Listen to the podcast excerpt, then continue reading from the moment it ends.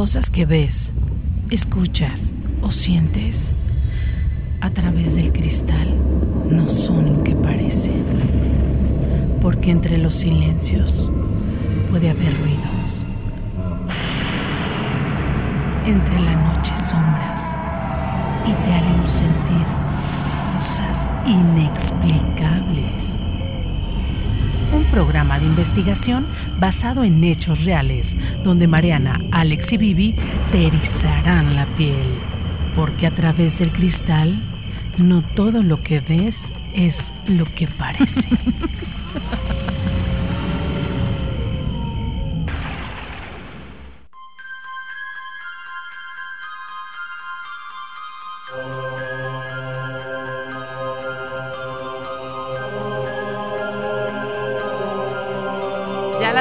noche con 6 minutos, dándoles la bienvenida a todos ustedes ya en este rico martes, martes 12 de febrero. Estamos en la Semana del Amor y bueno, pues dándoles la bienvenida ya de nueva cuenta a través del cristal, este programa que hacemos con mucho cariño, eh, pero esperando que tus cabellitos se ericen, que tengas una noche que pienses eh, también que pienses lo que puedes hacer, lo que te puede pasar sin espantar a nadie. Claro, es la hora del café para reunirnos en familia y vamos a darle la bienvenida a mis compañeros que nos hacen el gran honor de acompañarnos. Por acá tengo a Marianita. Marianita Trejo, ¿cómo estás? Marianita por allá. Hola, hola, muy Hola. Dándote la bienvenida, Marianita. Bonita noche. Gracias, Vivi. Muy buenas noches. Oye, es que yo pensé que nos íbamos con el cuento. Estaba muy confiada. Ay, sí, es cierto. Yo dándoles la bienvenida. Es que vamos a entrar a darle la bienvenida. ¿Qué te parece Claro, que vamos claro con que el cuento? sí. Muy buenas noches, saludándolos a, a toda la gente que nos escucha en estos momentos que están ahorita disfrutando de la deliciosa cena, de un café, del descanso, de, qué sé yo, a lo mejor del trabajo, porque mucha gente también trabaja de noche y qué gusto que, que nos escuchen. Muchas gracias, los invitamos a participar y pues nada, acompáñanos en esta emisión más de A través del cristal. Gracias, Vivi. Así es, y bueno, también un gusto presentar a mi compañero y gran amigo también, Robert Rodela. Robert, ¿cómo estás? ¿Qué tal? Buenas noches, muy buenas noches, muy contento de estar acompañándolos, Mariana, Vivi, al público que está allá en casa también acompañándonos, disfrutando de, de esta noche 12 de febrero. Ya estamos a, a dos días del Día del Amor, donde pero yo, yo siempre he dicho que no nada más hay que demostrarlo el día 14, sino Ajá. todos los 365 días del año, decirnos te quiero, te amo.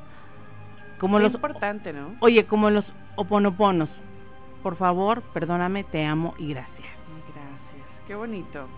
Oye, ¿qué les parece si vamos a escuchar con lo que abrimos siempre el cuento que hoy se titula La moneda del diablo? Estamos, A través Del cristal. vamos.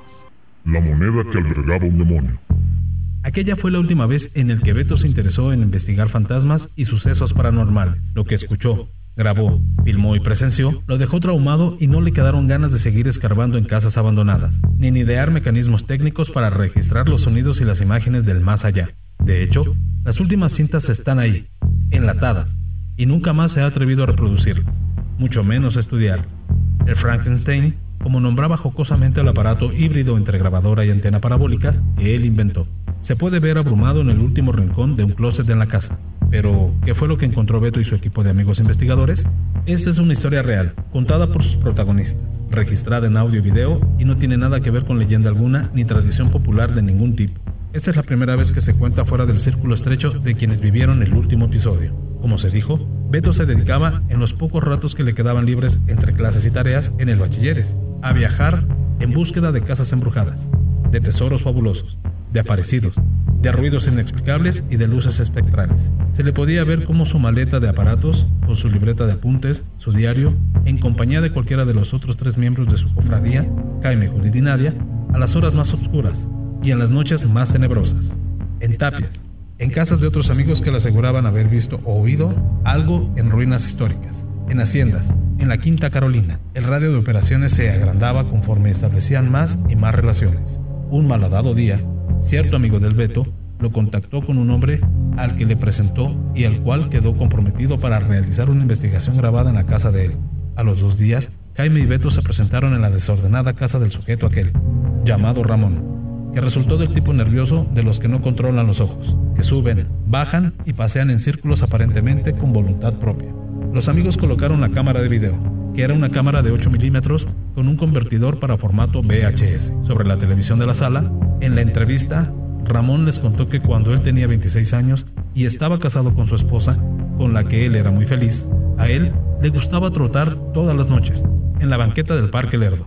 Una noche, en medio del ejercicio, miró un brillo en los adoquines y decidió que si aquello estaba todavía, cuando él viniera de regreso, se acordaría de recogerlo. Y así fue. El objeto era una especie de medalla metálica de color entre cobrizo y oro viejo, con una inscripción indescifrable y una figura como de un demonio chino, pensó el hombre. Como fuera, la medalla o moneda, como después la llamó su nuevo dueño, fue colocada en el buró de la cama del lado del marido. Pequeños cambios comenzaron a poblar paulatinamente la vida del hombre. En principio, fueron solo unos leves sonidos en la sala, como que de que se movían los libros. Acudía el hombre a la sala y solo notaba que algún ejemplar estaba fuera de su lugar. Después, eran ya libros tirados en el suelo, a horas en que su esposa no se encontraba en el hogar. En una ocasión, Ramón cambió la televisión, de una mesa en el comedor a la sala, y en su lugar colocó un florero y un mantelito, pues al rato, sin que mediara presencia humana, la tele estaba de nuevo en el comedor, y las flores tiradas en el piso de la sala, y el florero roto. En casa, todo empezó a ir mal. Por cuestiones fútiles, la pareja elevaba cualquier discusión al grado de una pelea de agrios términos. La frontera entre unos simples detalles desconcertantes y un verdadero acoso inició una noche cuando Ramón sintió que algo se sentaba en su propia cama, a sus pies. El hueco que hizo un peso sobre el colchón era visible y la presencia misteriosa se dejó sentir. Ramón escuchaba y sentía con los vellos del rostro otra respiración. Era muy claro, su esposa estaba a su derecha y la otra respiración a la izquierda. Sin duda, algo había llegado a la casa, pero ¿hasta dónde llegaría aquello? ¿Qué límites tendría? ¿Hasta cuándo iba a durar? Hasta siempre, comprobó Ramón. Durará hasta siempre, se dijo una vez, cuando ya su esposa lo había dejado para alejarse de lo que ella calificaba como sus excentricidades. Muy en el fondo, Elena siempre supo que él no tenía la culpa y que era más bien una víctima de aquello que no alcanzaba a mirar con sus ojos, pero que sí daba cuenta de que perseguía a su marido. La cosa se tornó agresiva Justo cuando Ramón perdió el trabajo, de tan trastornado que estaba y obsesionado como andar por la vida con aquello que lo acosaba, ya no eran respiraciones y ruiditos. Ahora eran objetos que volaban libres por el aire, como libros, colecciones completas de enciclopedias, que eran arrancados de los estantes y que terminaban en el suelo. Eran los cuchillos que se volcaban desde la mesa del piso, llaves que se abrían solas y dejaban escapar agua durante toda la noche, inundando alternativamente el baño y la cocina y era también una garra asesina y un cuerpo asfixiante. A Ramón lo agarraban de la cara y le tapaban la respiración, y tenía que luchar para seguir viviendo. A Ramón, tendiendo su cama, se le subía un cuerpo invisible y sin forma. Lo apretaba y le tapaba de pies a cabeza, y se desbordaba a su alrededor y algo lo ahogaba. Incesantes noches de terror e incertidumbre. ¿Por qué no se volvió loco Ramón? Por casualidad, un amigo que lo encontró sentado en el parque derrotado, con la mente completamente en blanco, le sacó también el tema de la moneda aquella, el fierro. Era para Ramón, que no lo identificaba todavía como una moneda. El amigo interesado por la escueta descripción que hizo Ramón de la moneda, acudió con él a su casa y examinó el objeto con una lupa de las cuales cargan los coleccionistas. ¿Has visto el dinero chino? preguntó el coleccionista. Son monedas de cobre que tienen grabados unos ídolos que son demonios y estos demonios se supone que fueron atrapados y dejados encerrados en el metal para que no hagan daño a los humanos. Dicen que los caballeros chinos que cuando uno dicen los caballeros chinos que cuando un hombre que posee una de estas monedas se enferma es por culpa de los demonios. Dicen los caballeros chinos que cuando un hombre que posee una de estas monedas se enferma es por culpa de los demonios, pues estos toman el control de la vida de quien levanta la moneda del suelo. Cada demonio se pone en el camino de los hombres, y basta con que alguno lleve la moneda a casa, para que la desgracia caiga sobre él. Yo no digo que este sea tu caso, pero hay que buscar la forma de que te deshagas de ese objeto inmediatamente. La moneda volvía siempre a la casa de Ramón, aunque ésta hiciera un viaje a la presa de la boquilla y rentase una lancha para tirarla en lo más profundo. Cuando el hombre regresaba, al cabo de un viaje de casi tres horas, la moneda estaba ahí, en el cajón del buró. Ramón la dejó en la cumbre del cerro, la llevó también al fondo de las barracas del cobre, y cada vez viajaba más lejos e inclusive tiró la moneda en el caso hirviente de un fundidor de cobre, donde se disolvió en un segundo. Sin embargo, pasaron 10 años hasta que, algo resignado, Ramón desistió de deshacerse del objeto maldito que siempre retornaba.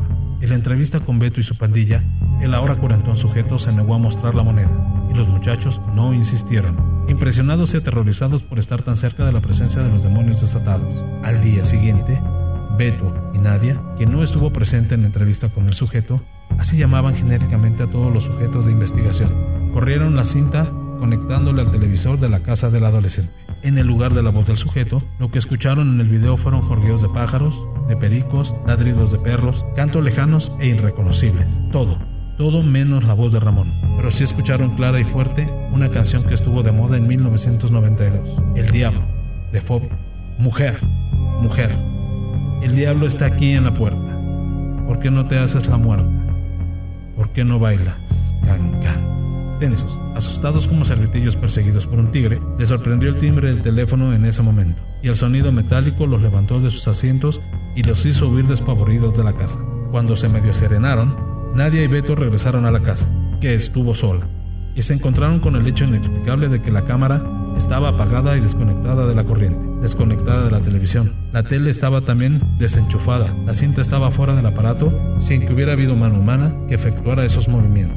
Aquella fue la última vez que Beto se interesó en investigar fantasmas y hoy ni siquiera quiere hablar del tema.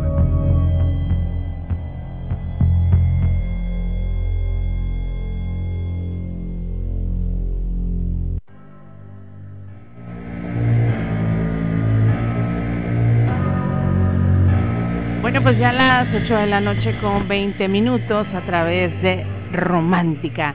Estamos escuchando a través del cristal y el día de hoy traemos temas muy interesantes que vamos a ir desglosándote poco a poco para que te quedes en sintonía con nosotros. Marianita, ¿qué nos traes el día de hoy? Fíjate, Vivi, que eh, híjole, traemos temas bien interesantes, así es que atentos a todos ustedes que ahorita nos escuchan en casa, que están disfrutando del descanso, atentos porque tenemos eh, temas muy interesantes.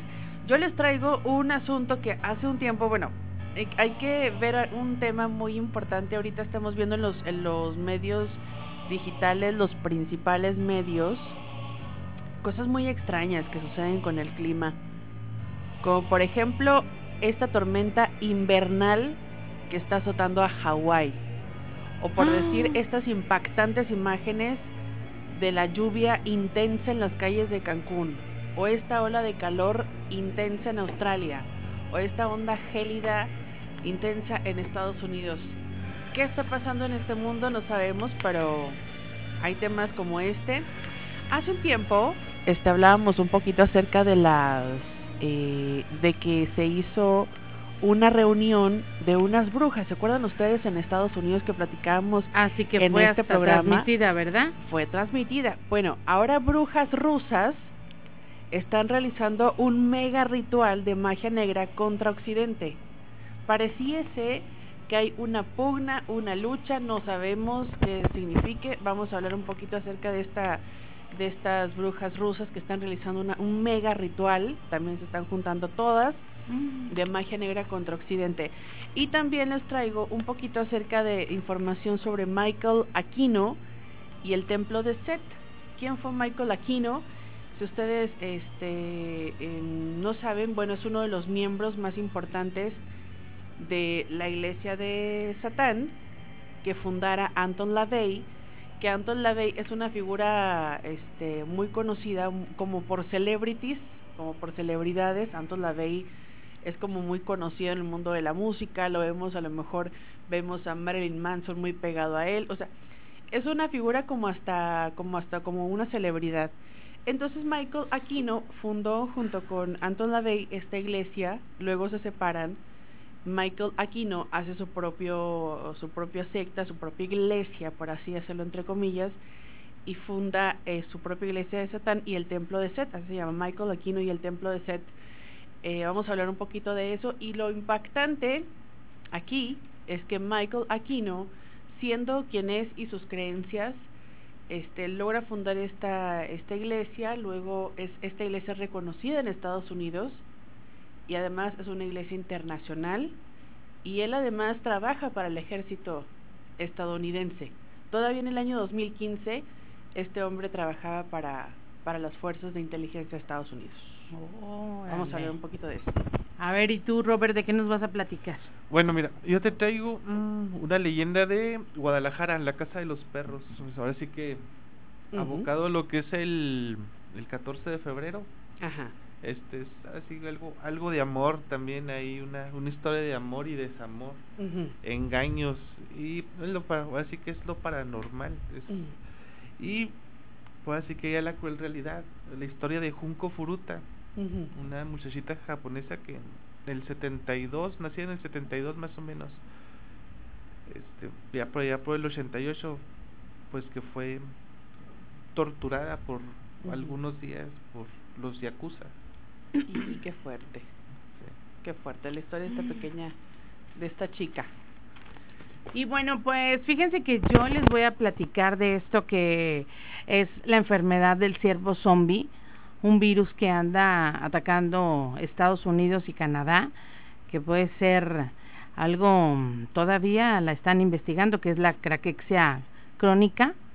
Y bueno, pues ahorita les voy platicando porque sí está de, preocuparse este este virus que está atacando a los ciervos que ya se están haciendo estudios en changos, en, pues sí, en simios. En simios y también les está afectando y ellos están eh, están eh, están espantados porque este virus nosotros tenemos el, pues, la, el ADN parecido al del simio puede afectarnos porque la gente está comiendo en, eh, ciervo que lo cazan están pidiendo a los a los cazadores que tengan mucho cuidado cuando vean cuando cacen ciervos que ahorita no lo cacen que están así como en veda por este virus que tienen los ciervos la enfermedad del ciervo zombie y también les voy a platicar de algunas cosas extrañas como esto que dices tú que está pasando ríos de granizo en Arabia Saudita aparece también en, en la tierra en Siberia están saliendo de la tierra eh, extrañas burbujas de, de, de gas. Entonces, está quejándose la Tierra. Y no me acuerdo si ya habíamos tratado la Tierra y el bosque de Canadá que está respirando. No, eso no lo habíamos abordado. ¿eh? Es, es, un, es un bosque que se ve como exhala. Si quieren, por ahí búsquenlo, googleenlo. Está interesante y se ve increíble cómo el bosque respira. Y ahorita les voy a platicar a qué se debe este fenómeno. Y bueno, como dices tú, ¿qué está pasando con la Tierra? ¿En qué estamos volviendo nuestro planeta? Es tanto el ataque humano que ahorita los cambios de clima tan drásticos, ahorita tenemos los fríos en, en Chicago, la gente no está yendo a trabajar, los niños no están yendo a la escuela porque está congelado, están están tipo las películas estas caóticas del día después de, mañana, estas películas que se, se, congelan. Imagínense, esto lo estamos viviendo ya pegados al, al mes de casi marzo, estamos mediados de, de, febrero, donde según esto ya nos vamos acercando al sol y tenemos esta, este clima.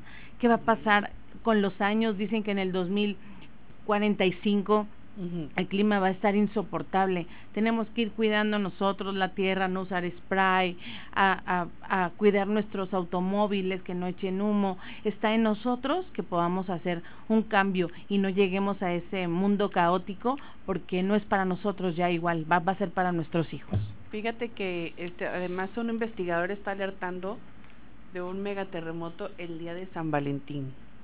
¿En dónde? Un megaterremoto eh, evento, este evento que ocurre en una zona de subducción, una región donde una de las placas tectónicas de la Tierra es empujada debajo de la otra. La zona de subducción de Cascadilla está ubicada frente a la costa oeste de Norteamérica, mm. desde la mitad de la isla de Vancouver hasta el norte de California. De hecho, dicen que, que, que la falla de San Andrés, que es tan inmensa por debajo del mar, que puede llegar a arrancar California, a desaparecer. Es, la falla de San Andrés atraviesa desde desde Estados Unidos por abajo del mar hasta llega hasta México y quién sabe hasta dónde. Es una falla demasiado grande y se puede tragar un día de estos, un terremoto, California. Dios, guarde, Dios guarde la hora. Exactamente. yo, yo, yo te pregunto por qué, en dónde, pero de todas maneras, donde sea, afecta a todo el mundo. Fíjate donde sean esos pues terremotos. los, los, científicos saben que a lo largo de nuestra historia, pues han ocurrido estos megaterremotos, aunque el tiempo eh, varía dependiendo de la zona. Pero eso sí, los geólogos dicen que deberíamos estar preparados para la posibilidad de, de que ocurra uno en cualquier momento y pues platicaremos un poquito también acerca de eso. Los invitamos a que participen, no duden en, marcarnos, ya sea enviándonos un, un WhatsApp 639-193-3483 o directamente aquí a la, a la cabina. 472-3380 es el teléfono en el que puedes entrar al aire. Acuérdate, 472-3380. Vamos a ir a una breve pausa y empezamos con el despliegue de los temas. ¿Qué les parece? Estamos a través del cristal. Regresamos. Ya a las 8 de la noche, 32 minutos. El tiempo pasa rapidísimamente. Así es, así es que bueno, ya estamos de regreso. Gracias a nuestro nuevo patrocinador que se suma a nuestro equipo a Tacos Ricos. ¡Ay, qué, ricos, tacos!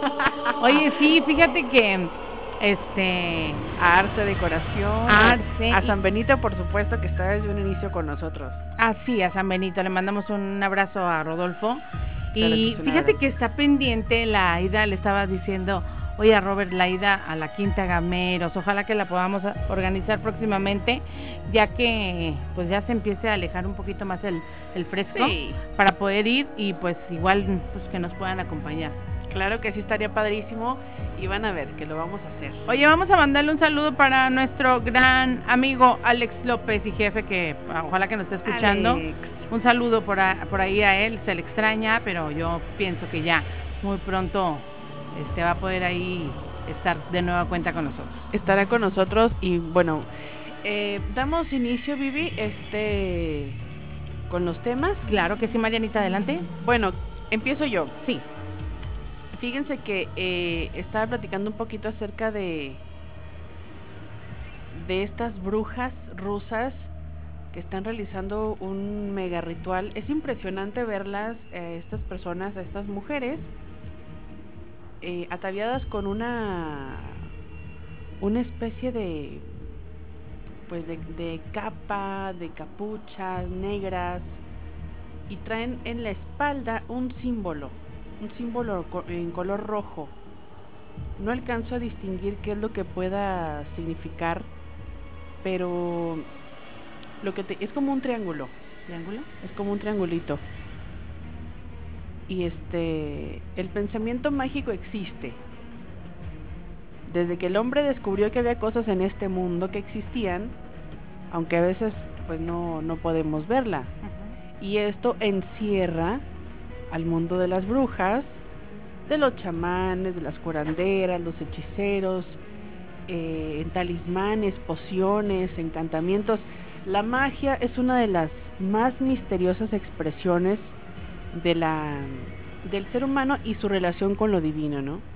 Hay quienes sostienen no solamente que la magia existe, sino que todos somos capaces de practicarla, incluso de manera inconsciente.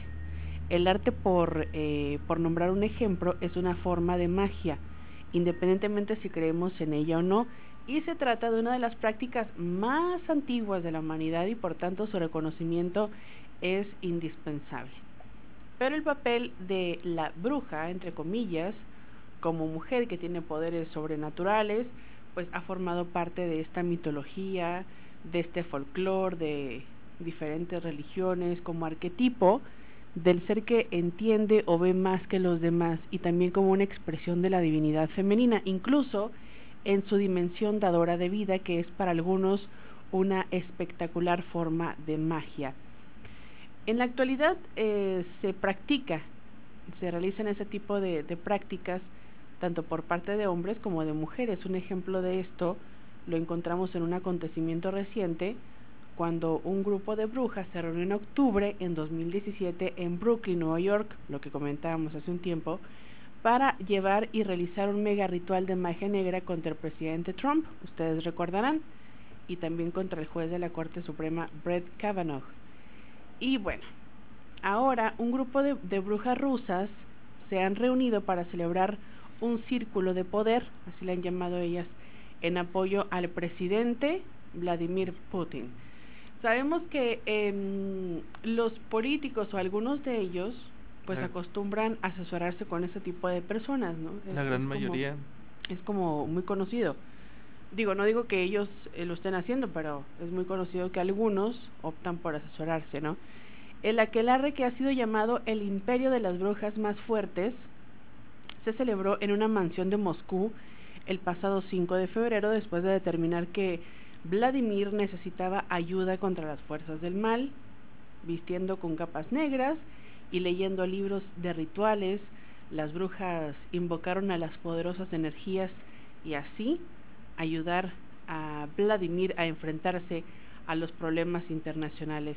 El que oye no escuchará, quien ve no verá, quien fue será, no olvidará mi palabra, levanta el gran poder de Rusia, dirige el camino de Vladimir de manera verdadera y justa, a través de mi palabra, decían las brujas durante la ceremonia, pero es impactante verlas a todas reunidas en una especie de círculo, bueno, en círculo precisamente, y estar este, todas al mismo tiempo entonando estas oraciones y este, invocando de alguna forma las fuerzas sobrenaturales. Y bueno, Aliona Polin, la bruja principal y directora de la ceremonia, dijo a los medios rusos que el evento, que duró unos 20 minutos, se realizó en apoyo del Estado y del presidente, ya que es la imagen visible de Rusia. Y además explicó que las personas no deben hablar negativamente sobre ninguna persona que dirija un país. Las brujas no solo hicieron rituales para mejorar la fuerza de Rusia, sino que también lanzaron maldiciones a sus enemigos. Quienes eh, nos vienen con maldad, quien nos deja con maldad, quien nos lastima o habla mal, siempre, por siempre y para siempre, y luego ya la, la maldición que no voy a repetir, ¿no?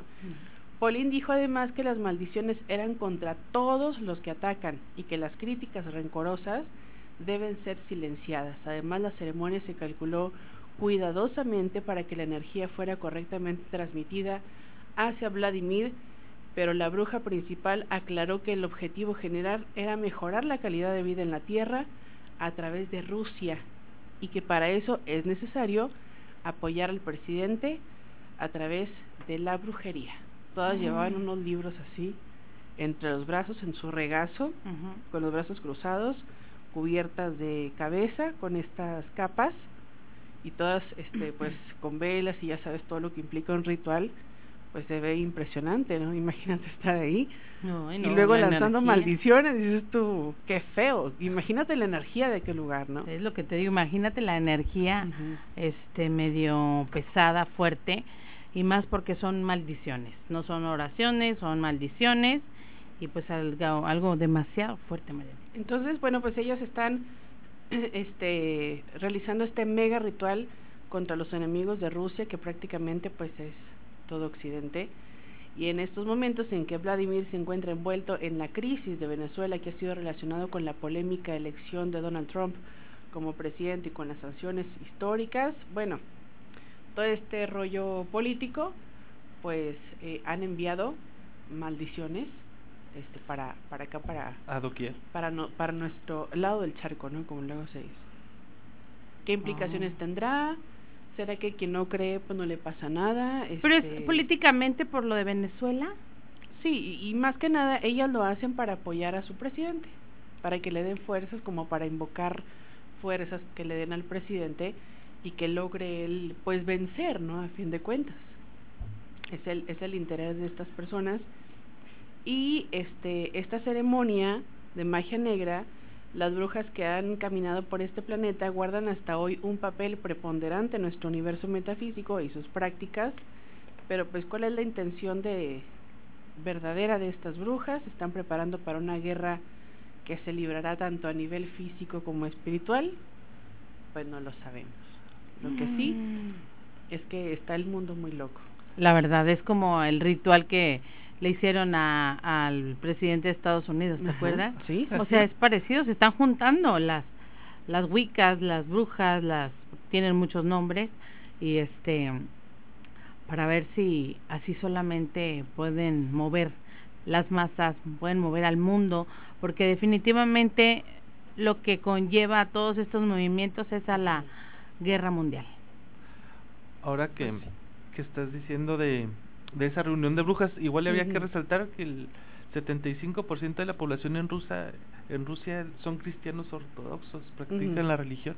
Ahora que regresaron con toda esa onda del comunismo y todo eso, este, pues el, el 75% de la, de la población es, son cristianos ortodoxos y el presidente Vladimir Putin es, o Putin está muy cerca de los jerarcas o de las cabezas de la iglesia ortodoxa ahí en Rusia.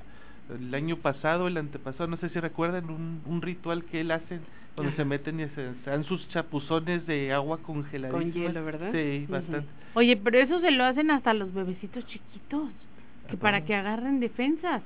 Pues aquí no te muy lejos, aquí en la sierra. ¿También lo, hacen? Los tarahumaras es eh, cuando en invierno que, que paren o dan a luz las tarahumaras, sí, es, son las costumbres. Qué extraño, ¿no? Es que también tiene mucho que ver con el más fuerte. ¿no? Antes se dice que las tribus en la antigüedad este, exponían a los niños recién nacidos así al, al frío y si sobrevivía, pues es que era, era una, un ser fuerte, entonces ellos eh, procuraban esa que fueran puros, pura raza fuerte. Y fíjate que lo, lo más extraño, cuando yo estuve en el hospital, me tocaron dos casos y no nada más, o sea, que cada año eran los mismos. O sea, la, la raza, dos tarahumaras con tuberculosis. O sea, eh, del, del mismo frío, de la misma enfermedad, se les baja, eh, la, la, la, bacteria se les se les activa se les activa ahí en los pulmones ¿tú crees? ay pobrecitos pues igual no sé si se han fijado este bueno años atrás mm, bueno, a mí nunca me había tocado ver una tarahumara con algún síndrome de Down algún síndrome es cierto. Todos ahora sí que sanitos todos. Ahora sí que es parte de lo que comentan. O parte de su selección es a los más débiles tienen taras es ahora sí que los desechan. Fíjate nomás. Qué feo. Vamos a ir a un corte chicos. Ya son las 8 de la noche con 43 minutos. Ya tenemos listo nuestro corte. Marianita fíjate que sí vamos a pasar este saludito. Dice buenas noches. Nos encanta el programa. Si nos pueden mandar un saludo a nuestro amigo Champú que está en Ejido Majalca Chihuahua donde también él los escucha desde Delicias. Pues un saludo. Saludos, claro que sí. Bueno, vamos a ir a una breve pausa, regresamos, estamos a través del cristal. Regresamos. Ya de regreso, 8 de la noche, 47 minutos. Y bueno, Marianita, nosotros contigo vas a, continuar con el tema. Fíjate que ahorita, este, Ahorita vamos a, continuar con, con Robert. Vamos a traer una información muy interesante. La Casa de los Perros. La Casa de los Perros. ¿Dónde está ubicada, Robert? Ahí en Guadalajara. Ajá. Dicen, la Casa de los Perros que desde hace una década mantiene en vilo una ciudad entera. Así es que, viste, es una casa de estilo colonial en el centro de Guadalajara, Jalisco, en donde una de las leyendas más clásicas de la ciudad, sus dos peculiaridades sus dos peculiares vigilantes que se encuentran en el techo han logrado permanecer a lo largo de los años como testigos de una serie de historias que se han tejido a lo largo de los siglos. Se trata de la Casa de los Perros, nombre que recibió por las estatuas de dos imponentes canes. Bueno, la historia ah, empieza en... Son estatuas. Así es. Los tienen así que a las esquinas. Ajá. Ahí están dos impresionantes animales. Así que tamaño real este, bueno, dice que en 1972 empezó a funcionar en este lugar la primera imprenta de la Nueva Galicia y en 1810 imprimió aquí El Despertar Americano, el primer periódico independiente de la América Hispana. Dice, fue durante el siglo XIX fue comprada por uno de los magnates de la época llamado Jesús Flores, quien se casó con Ana González, muchos años menor que él. Como condición para contraer nupcias, la joven puso la construcción de una segunda planta en la casa que quería que fuera la más lujosa de la ciudad. El magnate pidió a un arquitecto que se encargara de la remodelación que hizo con todos los lujos que pidió la novia y muebles traídos desde el extranjero. Durante el proceso, Jesús le comentó a su esposa que lamentaba la muerte de sus perros que le dieron que le dieron alegría durante los solitarios días que vivió antes de su matrimonio. Los canes habían muerto pues por su avanzada edad. Dice que un día andaba pues revisando y en una revista este vio la fotografía de dos estatuas de unos perros que están en la venta en una galería de Nueva York, por lo que decidió hacer un regalo a su marido y comprar los dos perros que fueron colocados en el techo de la casa, uno a cada lado, como guardianes, en recuerdo a los viajeros, a los viejos compañeros del magnate. Según la historia, todos los días que Jesús llegaba a la casa, lo primero que hacía era mirar hacia el techo como señal de saludo a sus canes. Gracias a ellos, la gente de la ciudad empezó a llamarla la casa de los perros. La gente murmuraba sobre una murió de su esposa con el administrador de la casa, José Cuervo. Al poco tiempo de iniciados los rumores, el magnate cayó enfermo, lo que despertó toda una serie de murmuraciones porque Ana no permitía que nadie lo visitara ni le llevara comida. Entonces Jesús se había casado a los 70 años y falleció a los 90 a los, al, cumplir los 90 años, siendo su joven viuda quien heredó todos sus bienes. Poco después de su muerte se anunció la boda de Ana con José. Empleadas de la casa aseguran que todos los días de la, después de la muerte del magnate y desde, el promet, y desde que el prometido de la viuda se quedara a dormir en la casa, empezaron a suceder cosas muy extrañas. De repente sentían que Jesús se les llamaba por su nombre, se caían las cosas sin que aparentemente nadie las empujara y se escuchaban ruidos. A menudo Ana tenía problemas para dormir porque escuchaba ruidos en la azotea de la casa. Un día, cerca de las 3 de la mañana, decidió subir junto con una de sus empleadas domésticas para averiguar lo que pasaba en el techo. Según la historia, el empleado salió corriendo sin decir palabra y cuando Ana decidió continuar para ver qué pasaba, presuntamente vio al magnate parado con los dos perros sentados a su lado. Esa, noche habría salido de la casa y no volvió jamás. Jesús se quedó solo en la casa. A lo largo de los años se han comentado que en ocasiones se puede ver las estatuas de los perros no están en su lugar. A principios de la década de los 90 los perros volvieron a hacer noticias porque según algunos testigos una noche movieron la cola. Desde, la casa que, desde que la casa quedó sola ha sido colegio, restaurante y finalmente museo del periodismo y las artes gráficas, que aunque está abierto al público, no se permite el acceso a toda la casa. Uno de esos lugares que están cerrados a los visitantes, extrañamente, es el techo donde se encuentran los misteriosos perros. Fíjate nomás. Así que a mí lo que me llama la atención de todo esto es la hora, ya ves que hablan que de las 3 de la mañana que es la hora muerta, algo así, ¿no? Que es donde pasa todo lo paranormal y todas las puertas se abren. pues esa hora fue cuando decidieron subir y mira qué susto les acomodaron. Fíjate nomás. Esto es ahí en Guadalajara. la casa de los perros. Así es. Hay una historia por ahí de infidelidad. Fíjate, de amor y de infidelidad. Ligada, pero pues ahí está, muy interesante sin duda. Esto, este tipo de fenómenos pues suceden como lo, podemos ver en cualquier parte del mundo y este siempre es interesante.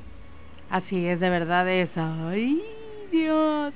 Y acuérdate que te puedes comunicar y compartir todas tus historias 472-3380 o el WhatsApp 639-193. 3483 dice este bueno nos escuchan ah ok Dice, lo escuchamos los martes y miércoles. Los escuchamos, no nos los perdemos. Y si pudieran hablar más sobre las conspiraciones satánicas de gobierno como los Illuminati. Pues de hecho ahorita está un poquito ligado eso el tema que traemos. Tenemos el caso que estábamos platicando ahorita en la tarde, Vivi, de Brad Pitt. Ay, a mí me sorprendió porque... Unas declaraciones muy fuertes de, de Brad Pitt, que pasaron como... Desapercibidas. Ándale, desapercibidas. Fíjate que aquí en esta revista se, se comenta que los famosos, o sea, que, que se, se, se separaron, realmente fue por el satanismo, las drogas, sacrificios, desórdenes mentales, saudomasoquismo, es todo lo que hay tras el divorcio de Angelina y de Brad Pitt. Todo ese tipo de, de, de, desvíos, de cosas bastante...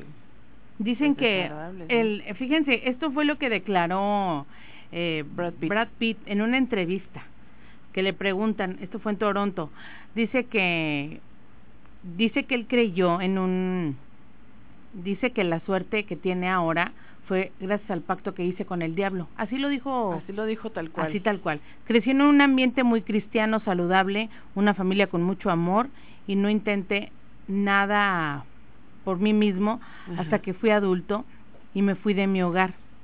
Y fue lo que probé, es el satanismo. Está funcionando muy bien, hice un pacto, aunque la mayor parte del mundo lo tomó como broma, eh, no hubo quien lo relacionó esta, esta, esta afirmación espontánea que realmente eh, Brad Pitt eh, pertenece a la secta satánica OTO, cuyo éxito en Hollywood, según el Daily Mail, está haciendo padecer a la cienciología, o sea que los cienciólogos se están yendo mejor a la secta a esta secta de a la que platica Brad Pitt.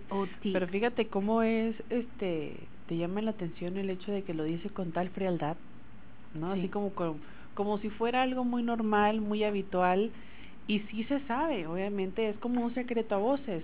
De hecho, el, el tema que, que también traigo yo que tiene que ver con ese tipo de temas, dicen que todo el mundo sabe de eso, pero es tan difícil sacar a esas personas a flote, quiénes son los que, que realizan, primero, porque hay mucha gente muy poderosa metida y manejando ese tipo de grupos, y otra, que para poder encontrar a los responsables tienen que infiltrarse los agentes policiales o los agentes investigadores, a infiltrarse estas sectas, pero no quieren meterse porque el, en la medida que se meten, tienen que cometer una, una, serie de actos, este, aberraciones, pues también dicen que asesinatos, entonces por eso no, no quieren meterse, porque esto los obliga a cometer esos... Pero mucha gente de la policía, de los altos rangos, están metidos en estos tipos de, pues de sectas.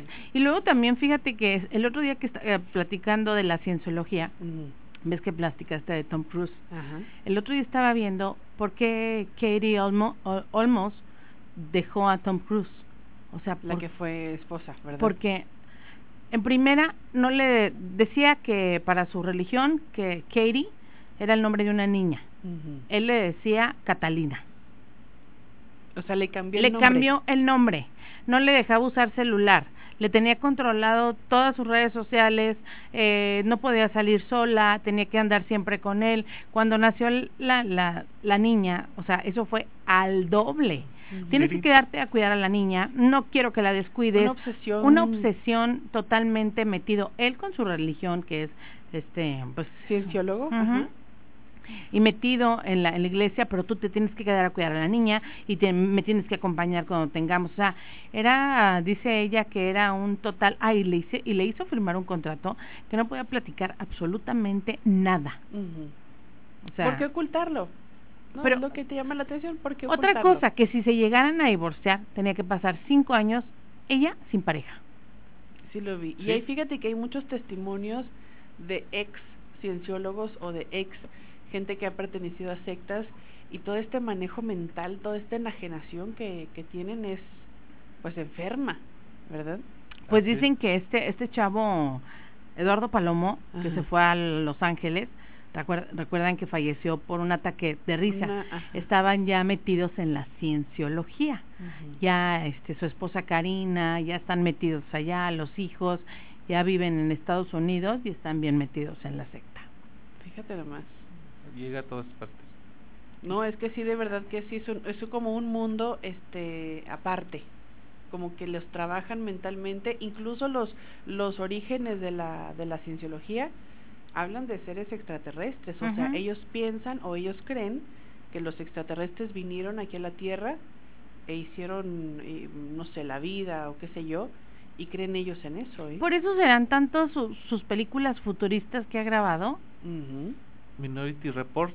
¿Se acuerdan por ejemplo? de la película esta que se ve él como 10 veces? Ah, esta no la he visto. Sí. Como 10 veces. O sea que él, hace cuenta que sale como como si estuviera clonado. Exactamente. Que tiene un matrimonio, pero viven como en una cápsula. Ah, no sé, la de Vanilla Sky, no, no, no. No, sí, sí, sí, no Vanilla Sky es, es, más nueva. No, esta es así como que él vive como en una cápsula y está en, está casada, pero la chava creo que es un robot y él está clonado. Oblivion. Oblivion. Oblivion. Son unas películas que yo yo pensé, dije, pues es Tom Cruise. Voy a ver un peliculón. Y es una película muy extraña que yo, yo, yo no la entendí. O sea, sí, Oblivion y lo al filo del mañana también. también, también un día, un día después de, de mañana donde salen estas cosas de la tierra. Ese es al filo del mañana. Ah, ¿es esa? Es Pues fíjate que esa de Oblivion eh, trata precisamente de, lo- de un ataque por seres extraterrestres, ¿no? Ajá. Curiosamente relacionado con la cienciología, que se les llama carroñeros a los seres que llegan ahí a, a invadir ese lugar, destruyen la, la luna y bueno, se, se hace como una especie de guerra, pero sí tiene que ver con los extraterrestres y Tom Cruise le gusta mucho ese ese Tema. lado, ¿no? Ese Sí, tema. en el 2005 la guerra de los mundos también se recuerda. Esa la- era la guerra de los mundos, la que yo te digo. Salían Ah. esas cosas y que. Sea, está muy, muy extraño el género. Claro, no deja sus misiones imposibles porque Sí. son las que le dejan billete. Así es. y este no las deja y no las suelta porque a pesar de que ves la, la número uno y ya ves al, esta última, o sea, ya dices, ya pasaron los años. Sí, ¿Cómo pero no se cae de la cuerda si ya no se ve tan acá? No, pero se fracturó dos, tres costillas Sí, al- por ese. Pero de todos modos sigue haciendo el Sí, sí, hombre, sigue haciendo escenas. ¿Y ya cuántos años tiene? Sí. ya. ¿Ya no tiene 60? ¿Más de 60 Es años? como unos 64, 65. Fíjate, y el hombre todavía se ve súper bien. Y volvemos a lo mismo, ¿no? Se dice de todos los procedimientos que ellos realizan para mantenerse No, jóvenes. ellos se cambian la sangre, se ponen sangre de, de- de- de jovencitos, hacen donaciones, consiguen sangre de gente de 15, 16 años, se cambian la sangre, o sea, con hacen muchísimas cosas para Sí. mantenerse jóvenes. Pues si tomas en cuenta que, según el dato aquí, nació el 3 de julio del 62, tiene Fíjate. aproximadamente 56 años. Cumplimos años el mismo día. Tom Cruise y 6 yo. de julio, 3. ah, 3 de julio. 3 de julio. Fíjate nomás. Bueno, vamos a ir a una breve pausa, chicos, ya son las hora. ya son las 9 de la noche con un minuto y también vamos con nuestro cuento, ¿qué les parece? Claro que sí. Vamos a un corte, regresamos con más. Estamos escuchando. A través Del cristal. Regresamos.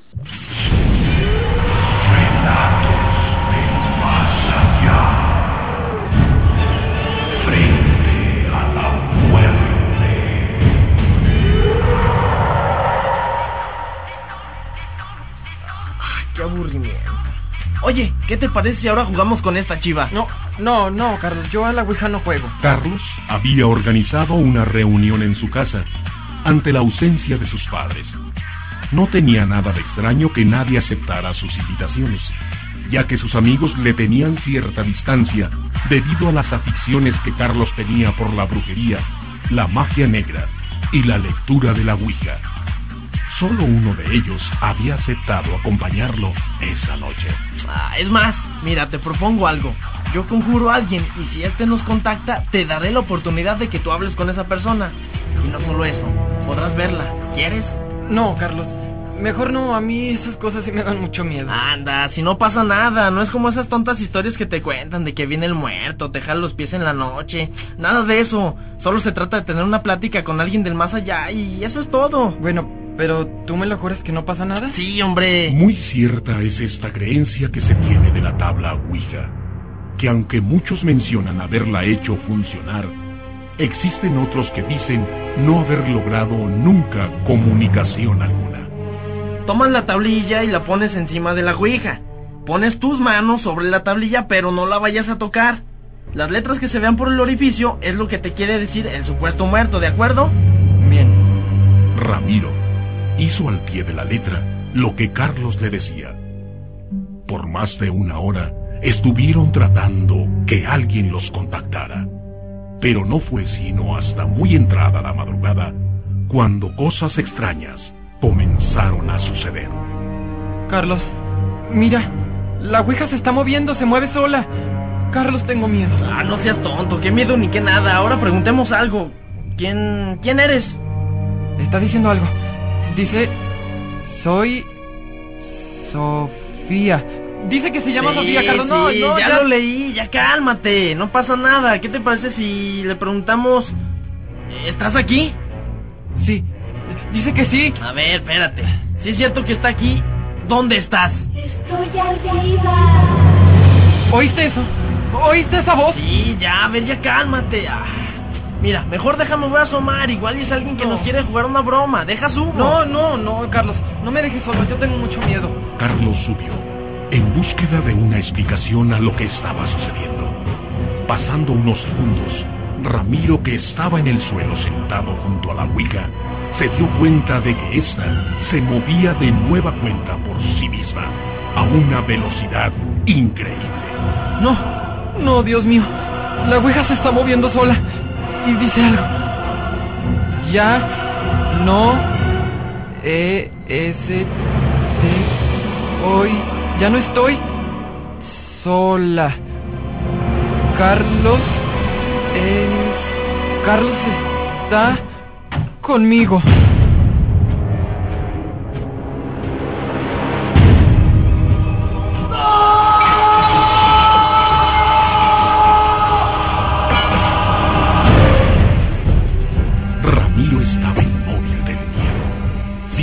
Lo que había ocurrido en la planta alta de aquel dominio. De repente, por la escalera al fondo de un pasillo frío y oscuro, se escuchaban las risas macabras de aquel pequeño espíritu. Su silueta bajaba uno a uno los escalones, aunque sin tocar el piso, se escuchaban pequeñas pisadas y en sus manos llevaba en una de ellas un filoso cuchillo y en otra la cabeza de Carlos. No.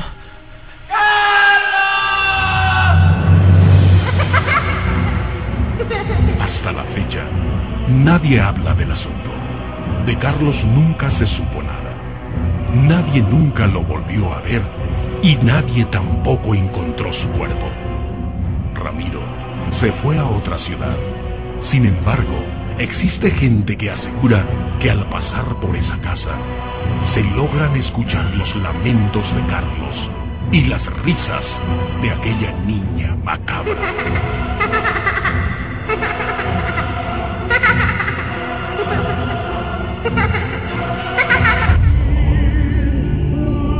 a través del cristal por 102.1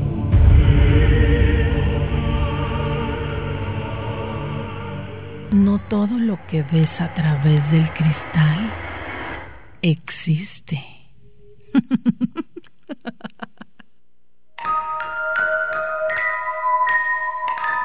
bueno, pues ya de regreso. Ya estamos de regreso, ya son las 9 de la noche con 9 minutos. 9 con 9. Los invitamos a que sigan en contacto. Este, nos gusta que nos, nos, este, nos platiquen, nos cuenten sus línea. historias. Con mucho gusto les tomamos en cuenta, ¿eh? 472-3380, ahí está la línea telefónica disponible para que se comuniquen, nos digan a través del WhatsApp también, que es el 639. 193 3483. Ah, dale, es que me tengo que poner los. Oigan, bueno, pues fíjense que yo les voy a platicar el día de hoy. Les tengo es- este tema que, Ajá. pues sí da miedito, porque pueden ser, pues, hasta enfermedades apocalípticas. Muy de, aunque se oiga medio hollywoodense. Walking Dead, algo así, pero fíjense. Esta, la enfermedad del ciervo zombie. Esta misteriosa enfermedad podría afectar a humanos. Es la misteriosa enfermedad, la craquexia crónica, que está afectando a los venados en Canadá y Estados Unidos, podría afectar a los humanos según un estudio. La enfermedad del ciervo zombie eh, es la craquexia crónica, como le estoy diciendo. Eh, manadas de ciervos en América del Norte están muriendo a causa de una extraña enfermedad que gradualmente destruye el sistema nervioso de estos animales y los convierte en una especie de zombies. Se andan así como perdidos con el, el ojo brilloso, opaco. Eh, en, en menos de 22 de estados de Estados, Un- de Estados Unidos y varias regiones de Canadá se están viendo afectadas por el trastorno nombrado como la craquexia crónica. eh, o popularmente la enfermedad del ciervo zombie. El mal produce alteraciones neurodegenerativas, desórdenes cognitivos, que provoca tipo el Alzheimer o el Parkinson en los humanos, así, algo así, o sea, que te desconecta. Se contagia por priones, proteína que producen alteraciones neurodegenerativas, pero al, al contacto directo no es la única forma. Los animales y cadáveres infectados con esta enfermedad pueden diseminarla a través de las plantas o del suelo. Por eso se recomienda a los cazadores que tengan mucho cuidado con los ciervos infectados. La, la cacrexia crónica, el mal produce alteraciones, desórdenes que provoca este pues como que el ciervo se empieza hasta a despedazar, se empieza a deshacer. ¿Ya viste imágenes del, del, del ciervo? Y el contacto con el contagio con humanos puede ser posible porque aunque no se ha reportado contagio directamente ya humano, déjeme pongo aquí ya se me apagó. No se ha reportado este alguna persona infectada. El estudio en la Universidad Estatal de Colorado junto a científicos canadienses han revelado que monos macacos que comieron carne de ciervo infectada contrajeron la enfermedad aunque la mayoría de las investigaciones muestra que existe una sólida barrera para las para, para de especie a, especie. Este reciente estudio demostró que la barrera podría ser no tan robusta como pensábamos para nosotros. Eh, también dice que están, está, esta transmisión de la enfermedad está en la carne del ciervo y también el primate podría demostrar que no existe ninguna barrera, que porque los, los primates y el humano tenemos parecidos los, los genes. Los paja, sí, pues sí, son, de ahí venimos, según esto, y eh, puede, puede tener algún tipo de, de contagio con el humano. Y bueno, el ciervo sabemos que para allá lo matan, se lo comen, entonces imagínate, si no van a hacer una veda o hacer algo para que no... ¿Cómo, se les llama cuando no hay cacería? ¿Veda? Sí, cuando es veda. O sea, que, que no casen hasta que encuentren, yo digo que el remedio. Dice que la mayoría de los investigadores muestran que existe una sólida barrera para estas especies. Este reciente estudio demostró que la barrera no podría ser tan tan fuerte como lo habíamos dicho y eh, dicen también que la craquexia podría sí podría transmitirse a los humanos y podría evolucionar tanto que podría ser este tipo caos zombie como vemos en las películas. O sea, representaría una amenaza real para, para la humanidad, ¿no? Un peligro real y un peligro latente. Dice dice que es algo así como la enfermedad de las vacas locas, ¿te acuerdas? es algo es una enfermedad parecida a la enfermedad de las vacas locas, pero que que se recomienda a los cazadores que no, o sea, que si ven algún venado raro, extraño, porque parece que está muerto, pero está caminando, se le caen pedazos de carne, eh, va caminando, pero así como perdido, pero son ya los son los los ciervos que tienen ya esta enfermedad. Entonces, imagínate, alguien que no se dé cuenta, mata, mata al ciervo, o se lo come, o el ciervo cae muerto y llega un lobo y se lo come. O sea, se puede hacer una que se va expandiendo, pandemia de un de un virus. La cadena alimenticia. Exactamente, pues dicen que lo puedes, o sea, hasta la misma tierra con con si el ciervo muere, la misma tierra te puede contagiar porque ahí se queda el virus. ¿Y se, se absorbe los mantos freáticos? Imagínate qué cosa tan rara, qué cosas tan raras están pasando, ¿eh? De verdad que sí, a mí sí me, sí me sorprendió mucho esta, esta enfermedad, la craquexia de los, de los ciervos. De los ciervos y también, este, recordemos el caso también, bueno, que no es, eh, sí es un peligro, más no es tal, de tan gravedad, pero este la, la enfermedad que también transmiten los venados, algunos venados como la que le pasó a Talía. Talía, la garrapata. La garrapata que le picó que son es muy grave, ¿no? Aquella, aquella infección. No me acuerdo el nombre. ¿Así se llama? Sí, si es por la picadura de garrapata, sí. Aquí en Cárdenas, acuérdate que hace el año pasado, en verano, hubo, no sé si dos o tres niños que fallecieron por esa enfermedad. Atalía, Atalía dice que se las vio muy duras, que le tuvieron que poner muchas inyecciones, muchas vacunas, porque eh, es, es grave esa, ese piquete de, de garrapata. Es una garrapata infectada. O sea que son cosas que, que el hombre no está preparado para para enfrentar, ¿no? O sea, este tipo de, de virus, pues cómo, cómo le hace, tiene que conocer, tiene que ver todo en investigación. A mí lo que me sorprende, la verdad, es que ¿de dónde vendrá esta enfermedad? De los mantos, de, lo- de los ríos que traen cosas químicas que desechan las fábricas y los pobres animales van y toman agua. No creo que la quieran porque si no yo hubiera existido desde hace mucho. Claro. O sea, vienen de las marranadas que hacemos nosotros. Y fíjate que también otro de los de lo, de lo que está pasando son los ataques que los osos polares están ahorita este están atacando a la gente.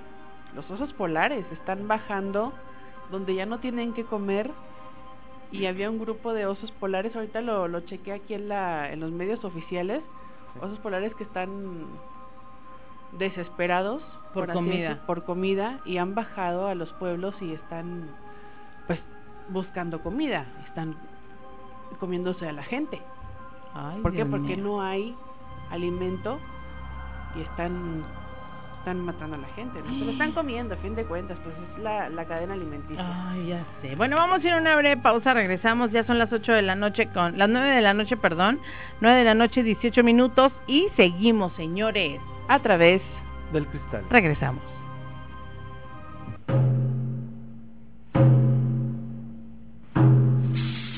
9 de la noche ya con 22 minutos. Regresamos del corte. Los invitamos para que sigan en participación. Mira, Vivi nos dice, buenas noches, soy Juan Ramírez Osaeta. Dice, apenas desde la semana pasada escucho a través del cristal y me ha gustado, así que lo voy a seguir escuchando martes y miércoles. Saludos y gracias. Muchas gracias, Juan. Gracias, Recuerden Juan. que si por alguna causa no han escuchado el programa, están los podcasts en nuestra nuestro portal www.sigmaradiodelicias.com. Ahí está para que nos escuchen si ya se les pasaron los programas. ¿Qué es un podcast? Un podcast es este, un, un, pues todo Una el audio, una grabación de todos los programas. Ahí ya están fecha por, por fecha y nos puedes ir escuchando. De verdad vale la pena.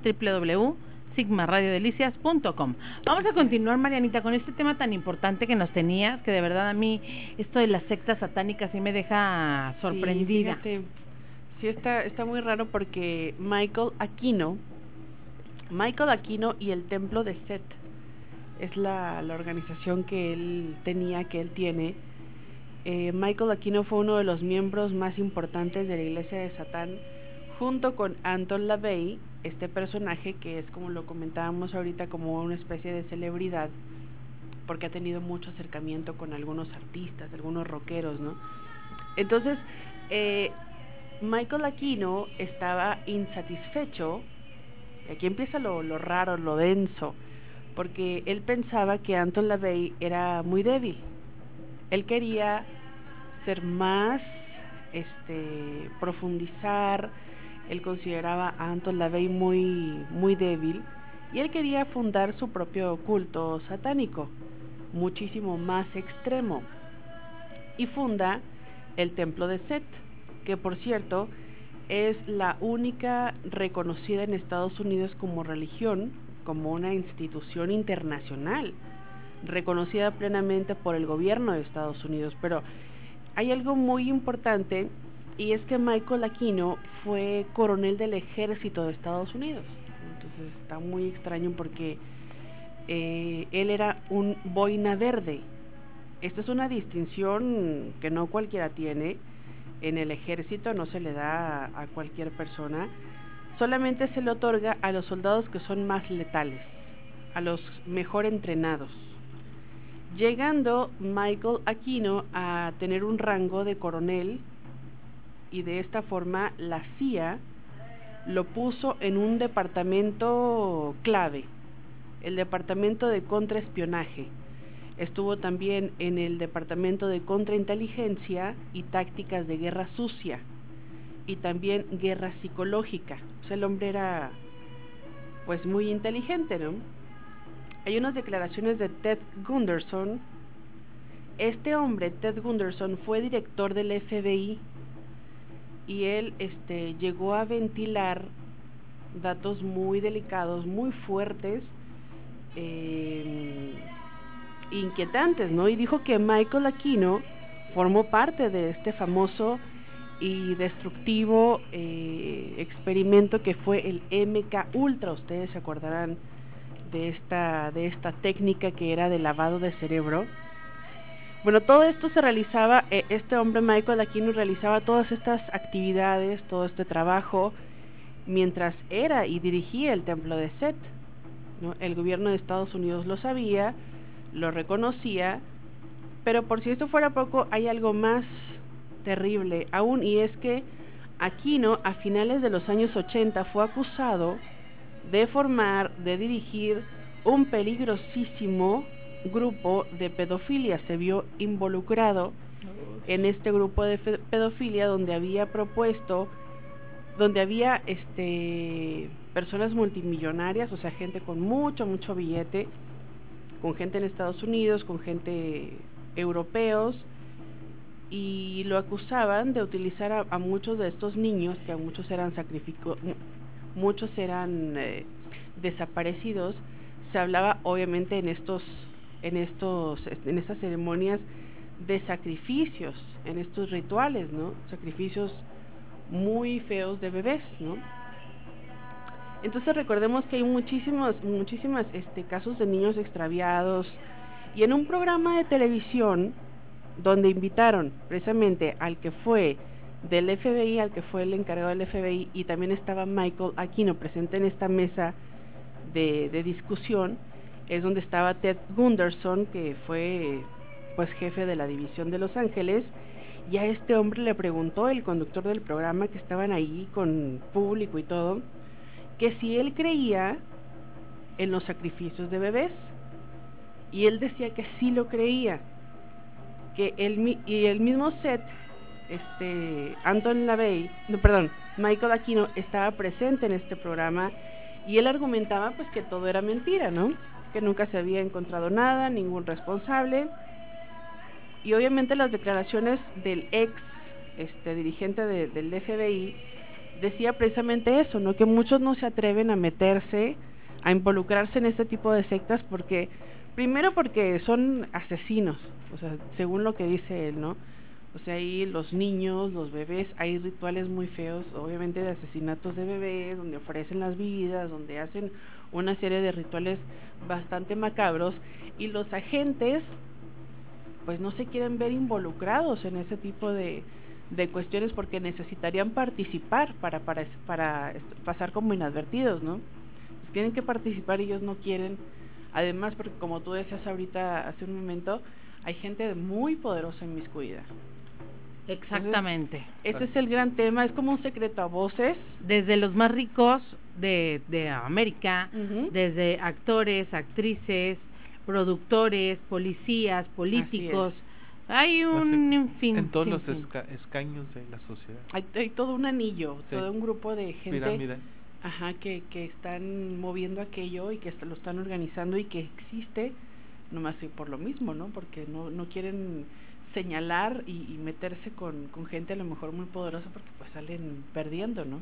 De hecho había una película, no recuerdo el, el nombre, que las secuestraban a las, a las chicas y se las llevaban a unas subastas en Estados Unidos y la película estaba en, en Estados Unidos y eran, eran, eran raptadas y eran subastadas, subastadas por este tipo de sectas pasaban y a veces eran, como dices tú, niños, muchachas, jovencitas, siempre buscaban vírgenes para llevárselas, ya sea para sus ritos, para sus orgías que hacen, porque este tipo de, de gente que pertenece a estas sectas tienen un degenere increíble. Así es, o sea, son todo ese tipo de, de ya lo escuchábamos con el testimonio del ex satanista Ay, sí. aquí en México, o sea, aquí en México, no lo que hacían aquí, Imagínate todos los grandes poderes allá en Estados Unidos, en Europa, que están más retorcidos, ¿no? Que mató a su mamá, ¿verdad? Eh... Sí, no me acuerdo. Que lo mandaron a matar a su mamá. Ah, exactamente, que, que por haber traicionado, por haber dicho él que pertenecía cuando él empieza a quererse salir de aquel grupo, este, por traicionar, entre comillas, le llevan a la mamá y se la matan enfrente, ¿no? Bueno, pero ya para esto ya le habían cortado la lengua. A la mamá ya le habían cortado la lengua y él no entendía y no veía y hasta que precisamente ve que era que era la mamá y pues lamentablemente de esa forma se cobraron la traición, ¿no? Para así decirlo. Qué fuertes. Entonces son grupos muy poderosos. Así es. Exactamente. Sí, también aquí en México pues se manejaba en hace muchos años que Ernesto Alonso tenía el dominio de alguna de ellas. Ajá. de- Así es, ajá, por su no por su novela tan famosa esta El Maleficio. ¿Quién sabe si sea sí. verdad, mentira? Pero dicen que ahí estaba metido Juan Gabriel, Lucía Yuri, Méndez. Lucía Méndez, el esposo de Lucía Méndez, que era Pedro Torres, el productor de, de, de videos y pues, productor de televisión. ¿A poco Este, sí? Yo no supe de eso, ¿eh? sí, es una, un era una- escándalo sí, es bastante una grande. secta. Ujú. Dicen que Salió reportaje en 60 minutos ¿no? con Maussan cuando todavía era periodista serio, Ajá. comillas. Ajá. y decían que en esas fiestas donde se juntaban todos Ujú. amanecían desnudos entre un montón de droga, eh, estas chavitas que apenas tenían 16, 17 años, las Timbiriches, con De Llano, con Torres, con Luis Miguel, y eran unas cosas degeneradas. Fíjate nada más que hasta dónde llega el hombre, ¿no? Qué, afán. Qué Es afán que del ser humano de Yo digo que ese, es que no todos somos iguales. Yo sé, hay, hay unas mentes más, pues con más, pues más cosas, ¿no? O, o también el dinero. Porque nosotros vivimos aquí, tenemos nuestra familia, tu marido, tu, tu- tus hijos, pero ellos llega un momento que el dinero, el tener tantas mujeres, ¿por qué? Porque te- atraen a- atraen la fama, Así atraen este traen la facilidad, ¿no, masas, atraen atraen masas. Entonces, se cansan de mujeres, al rato Ajá. se vuelven del otro lado, este Como que ya nada les satisface. nada y llegan a los puntos máximos o sea de vicios de, de, de sexuales todo o sea como que explotan ¿no? o sea el, tener todo tú crees que Luis Miguel no haya querido no hay- no haya tenido a todas las, las mujeres que él ha querido que ha probado infinidad de drogas que muchos ni sabemos que existe Así es. o cualquier artista Y por eso terminan como terminan muchos, ¿no? lo que raro terminan mal. los los menudos de todos los menudos había siete cuatro eh, terminaron porque este con otra diferencia que la respetamos verdad pero por Claro. qué porque tuvieron tantas chavitas en esa época se les metían abajo de la cama se les metían en el hotel se le por todos lados Qué fuerte, ¿no? Cómo el poder corrompe. exactamente El poder corrompe y la, la película del, del Señor de los Anillos tiene lo retrata perfecto, ¿no? Al tener tú el, el poder le sale aquel Sí. lado oscuro al ser humano, ¿no? Le sale el diablo, literalmente, ¿no? exactamente Y ahí lo ves con Frodo, cuando lleva el anillo, que es así que es un ser así como que muy no bueno y, al ajá. final empieza esa lucha entre él y el anillo, Entre como el que bien sí, y el no, mal. sí, y ah, A la hora de desprenderse de aquello, ¿no? pero es que era un anillo poderoso Así es. sí, un anillo para bueno, controlarlos eh, a como todos. dice el, el poder a veces no siempre es bueno vamos a hacer una breve pausa regresamos son las 8 de la noche 34 minutos estamos A través. Del cristal. regresamos Regresamos solamente 23 minutos ya para que sean las 10 de la noche. Solamente 20 23 y las 10. Tenemos una historia muy interesante, Robert, que nos vas a compartir. Muy interesante y muy triste. Y más porque, así que esta no es historia de, de puede ser verdad, puede ser mentira, esta es una historia que está relatada, que está Ajá. documentada y tristemente cierta, muestra uno de los lados más crueles del de la mente del ser humano ahorita que estábamos comentando, Con ese ¿verdad? lado, ¿verdad? Así es. Mira, es Junko Furuta, la japonesa torturada durante 44 días por un yakuza. Nació en 1972 en la prefectura de Saitama, en la isla de Honshu, Japón. Era un excelente estudiante de origen humilde y muy popular entre sus compañeras. Sin embargo, sus compañeros no la querían, pues no le interesaban relacionarse sexualmente con ninguno. No se vertía como la mayoría, no tenía novio ni consumía drogas o alcohol. Así que como dirían tal vez los jóvenes y malamente, ¿verdad? Ah, pues una apretada no se acoplaba, pero bueno. Dice esto causó el resentimiento entre los jóvenes con quienes estudiaba, especialmente con Miyano Hiroshi, un compañero de colegio, el, el Yacho Minami, quien no toleró que Junko no aceptara sus avances románticos con ella. Con solo 18 años, Hiroshi era miembro de la Yakuza, una de las mafias más temidas de Japón, lo que hacía que todos los estudiantes le temieran. Nadie se metía con él, pues tenía fama de que era una persona muy, muy, muy violenta. Dice que el 25 de noviembre del 1988, cuando Junko tenía 17 años, se dirigía, se dirigía hacia su casa luego del colegio y se encontró con un grupo de siete jóvenes, entre ellos Miyano Hiroshi, quienes le dijeron que querían hablar con ella y la montaron en un automóvil. De ahí la llevaron a la casa de los padres de Minato Noburau, de 16 años. La obligaron a comunicarse con sus padres y decirle que se encontraba con unos amigos y que estaría con ellos algunos días. Todo con la intención de que no se preocuparan por ella, pues de ahí en adelante comenzaría la tortura dura durante 44 días. Dice, mientras los padres de Mobaru se, encontraba, se encontraban en la casa, le decían que Junko era su novia y la obligaban a disimular la experiencia que estaba padeciendo.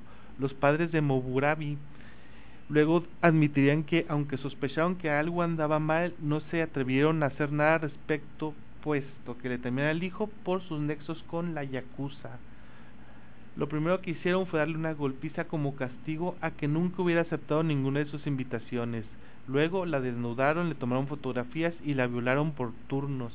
Después Hiroshi invitó a otros miembros de la Yakuza quien también la violaron. Se hace un cálculo de que en total la violaron entre, entre unos 100 hombres aproximadamente más de 500 veces durante todos los días de su secuestro y en una ocasión la violaron 12 hombres en un día.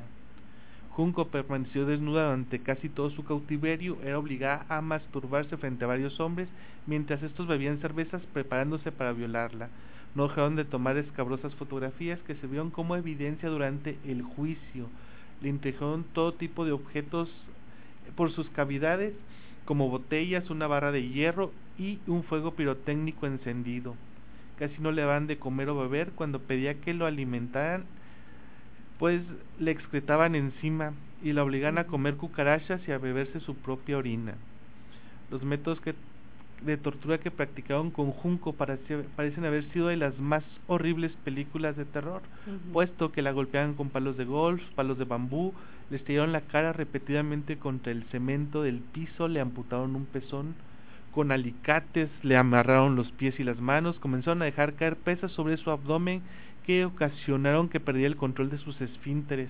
Y cuando se orinaba le castigaban por hacerlo, le arrancaron las uñas y luego le rompieron todos los huesos de una mano a pisotones, la colgaron del techo y comenzaron a golpearla como si fuera una bolsa de boxeo.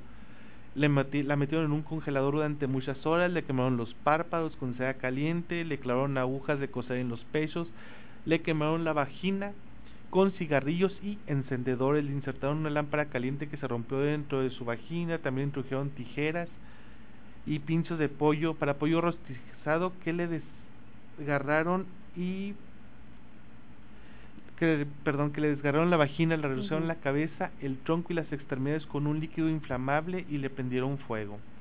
Esa tortura duró dos horas seguidas y cuando empezó a convulsionar en el piso, la regañaron por exagerar. El 5 de enero de 1989, Junco estaba tan desesperada por las continuas torturas que les rogó que la mataran, por favor, les suplicó. En lugar de hacerlo, la obligaron a jugar Mayón, este juego de tablero que en el que hay que eliminar piezas. Y cuando Junco ganó la partida, se enfureció de tal forma que esta vez la golpiza la mató.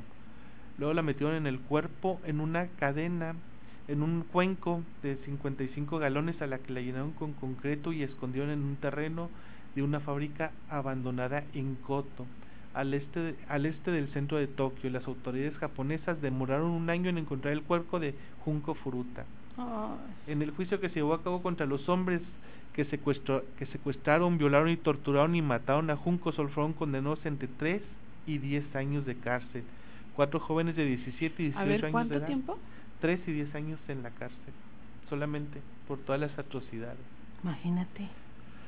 Válgame, puede ser. Dice que dos fueron, dos fueron enviados a escuelas reformatorias y uno de ellos recibió libertad condicional.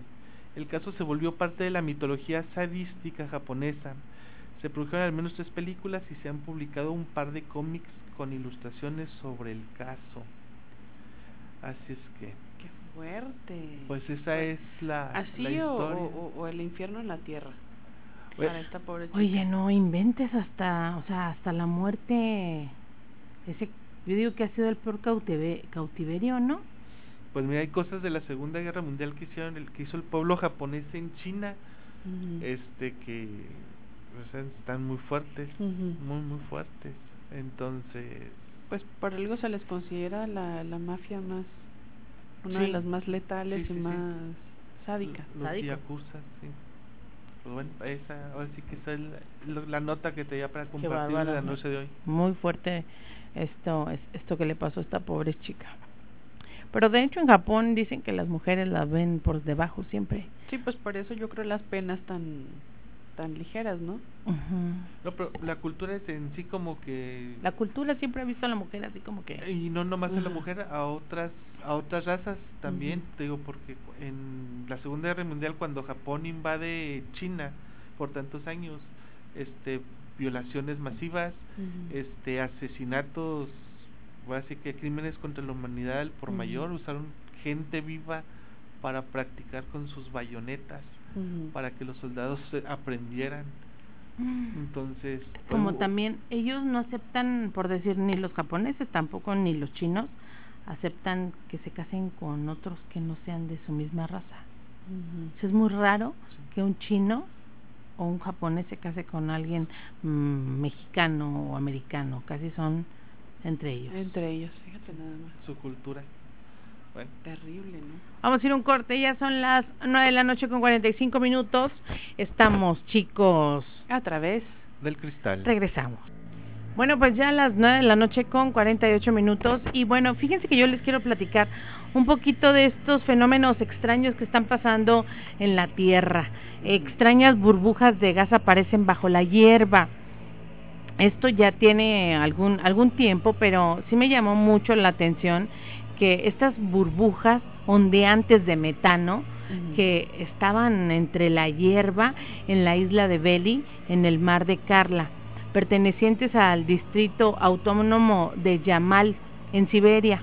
El responsable de esta estación de investigación ecológica, Alexander Sokolov, del Instituto de, de Ecología Vegetal y Animal, descubrió la anomalía durante una expedición de investigación que estaba haciendo ahí en la zona junto con todo su equipo y empezó a ver este fenómeno que son burbujas en la hierba, o sea, dices, si no son, nadie está aquí, tipo una burbuja de, de jabón, pero son de gas. Dicen que es probable que este fenómeno sea cau- causado por el gas procedente del subsuelo. De hecho, los científicos tomaron mediciones y encontraron una emisión excesiva de metano y dióxido de carbono, llegando a la conclusión que las burbujas son producto del calentamiento global que junto con el calor excesivo de este verano están saliendo las causas del derretimiento del permafrost, que es la capa del subsuelo que permanece congelada, que también está afectando a restos de mamut que permanecían perfectamente congelados y claves para la clonación, o sea que esos mamuts son como están sacando así como claves para clonar, pero con estas cosas que están pasando, O sea, los restos que están que se están mostrando pueden utilizarlos para, Para claves. clonarlos. pero pues están desconge, o sea, se supone que estaban congelados, Se están echando a perder. ahora sí, o sea, se están dice. echando a perder los restos de los mamuts que pueden servir como claves ya de clonación para un futuro, ¿tú crees? Y, también les traigo la información del, del bosque que respira en Canadá. Ajá. Dicen que también esto se grabó un 30 de octubre en Apple River, River en, la pronun- en la provincia de Canadá, en, en la pro- provincia canadiense de Nueva Escocia. Eh, un desconcentrante video que si lo pueden encontrar en, en YouTube, Ajá. como el bosque que respira, dicen que los árboles más grandes están destinados a caer, pero no lo han hecho porque los árboles más pequeños que están alrededor de ellos los ayudan a sujetarlos cuando el viento los empuja. Los fuertes vientos dominantes han hecho mella en la ladera de la orilla de la colina, ya que las raíces están como flotando, están salidas del suelo y, y el bosque está cubierto de musgo y está está están saliendo cosas, pasan, pasan, pasando, perdón, cosas inexplicables. Eh, todo mundo está pensando que eh, es cosa de, de, muertos o es un fantasma, pero que son cuestiones paranormales. Exactamente, pero todo cobra vida en dicen dicen que todo cobra vida en Halloween, porque esto fue en octubre. Entonces, este es un fenómeno natural. Las raíces de los árboles pues están levantadas sopla el viento, los árboles se mueven y muchas veces hace tipo el, eh, el, el efecto de que está respirando. Pero se, se ve se ve ¿eh? impresionante. Dicen que este fenómeno eh, se es eh, se ve así como si fuera pantano como olas de tierra líquida dando la impresión de que la superficie respira. Este fenómeno pasa normalmente en, en tierra granular, donde existen espacios también con agua, provocando así este insólito fenómeno. En cambio, hay quienes siempre creen que el bosque está ahí, está vivo y está respirando. Así que estos árboles eh, están, eh, sus raíces la tierra, se ve que vibra, que respira, pero este es un fenómeno natural y como pasó en el bosque, pues en y en octubre la gente pensó que era cosa del diablo, cosa de brujería, pero es un fenómeno natural. Si ya lo vieron, está impresionante cómo se ve que qué impresión, se infla la tierra. Se infla la tierra. Le, o sea, hace que el bosque respire en Canadá. Ay, no, qué cosas tan tan impactantes. Fíjate que encontraron eh, unos seres, ahorita que estás hablando de cosas extrañas uh -huh.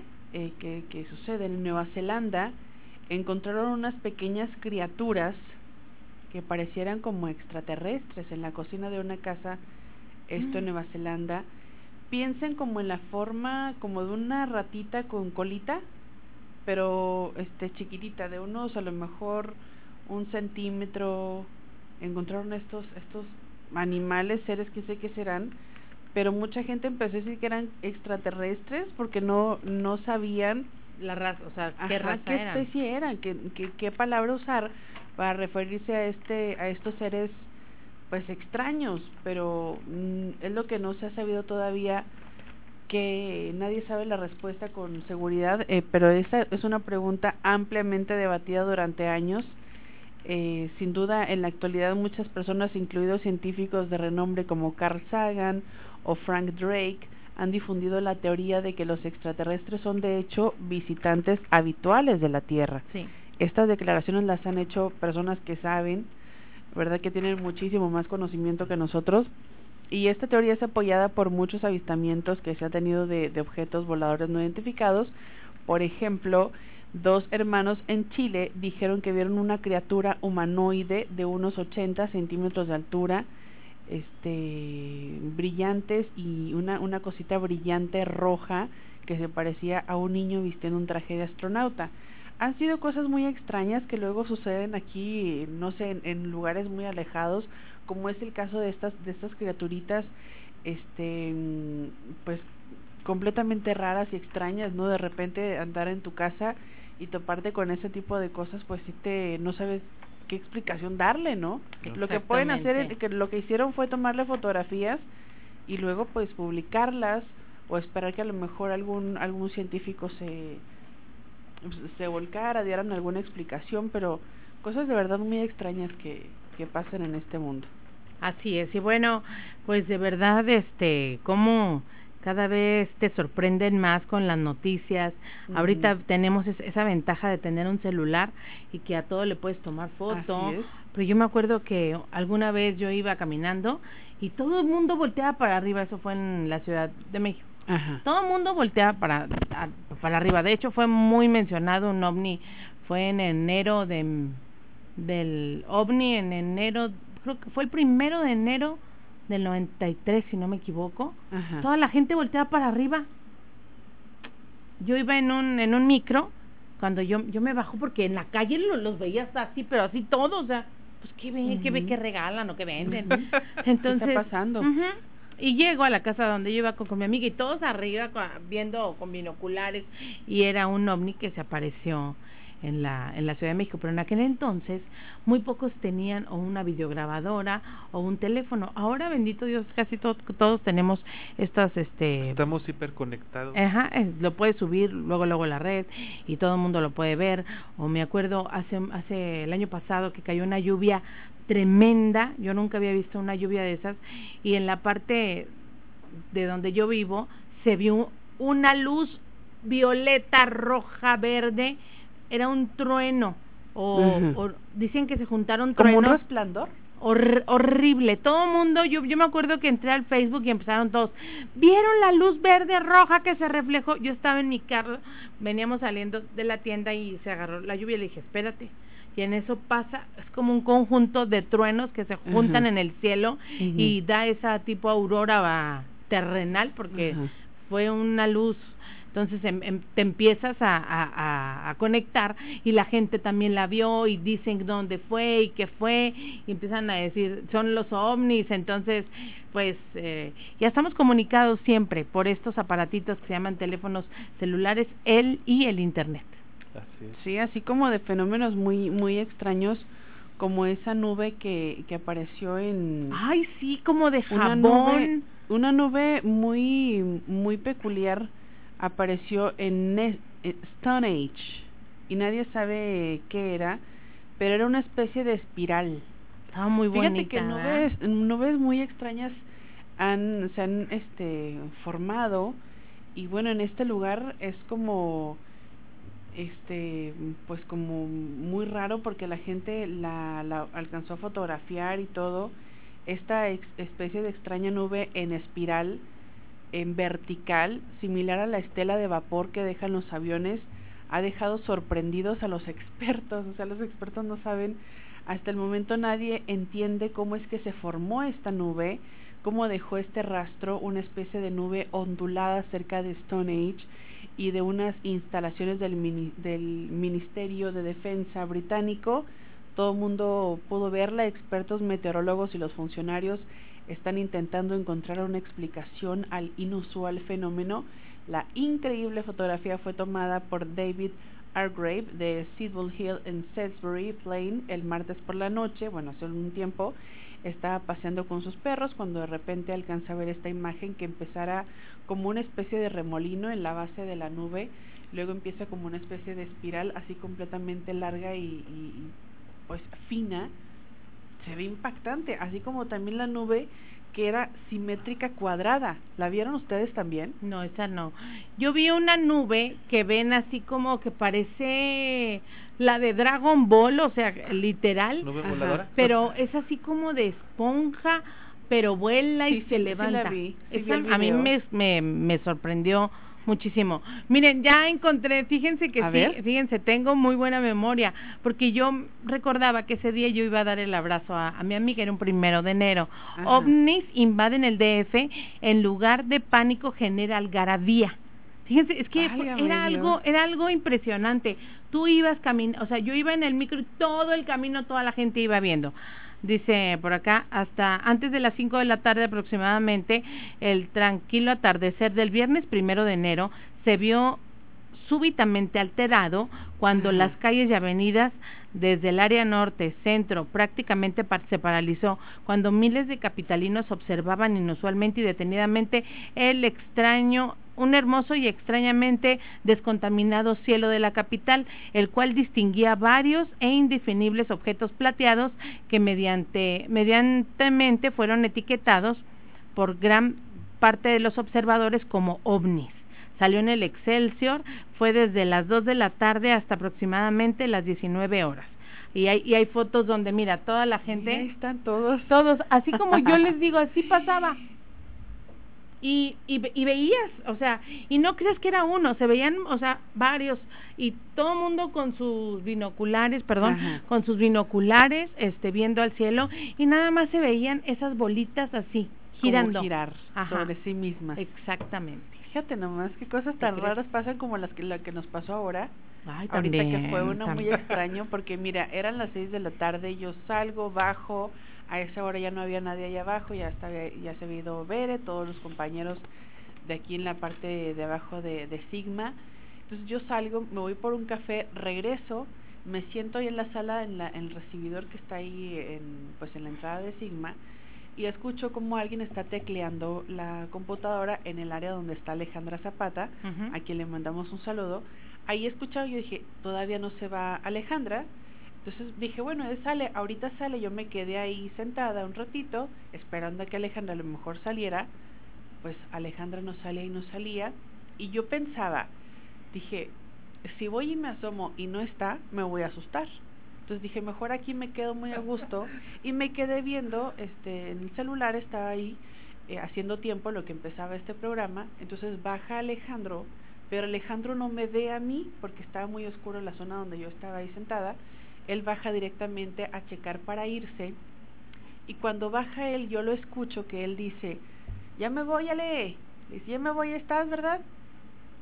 Y yo escuchando lo que él decía. Entonces él va y se asoma, regresa y empieza a grabar un, un, este, un video, un, no sé si video o audio, diciendo, compañeros, acabo de este, escuchar que alguien está sentado ahí en el lugar de Alejandra y me asomo y no hay nadie. Yo, yo, yo escuchándolo, ya no le dije yo nada, simplemente ya, ay Mariana, aquí estás, que no sé qué, ya me voy, perfecto.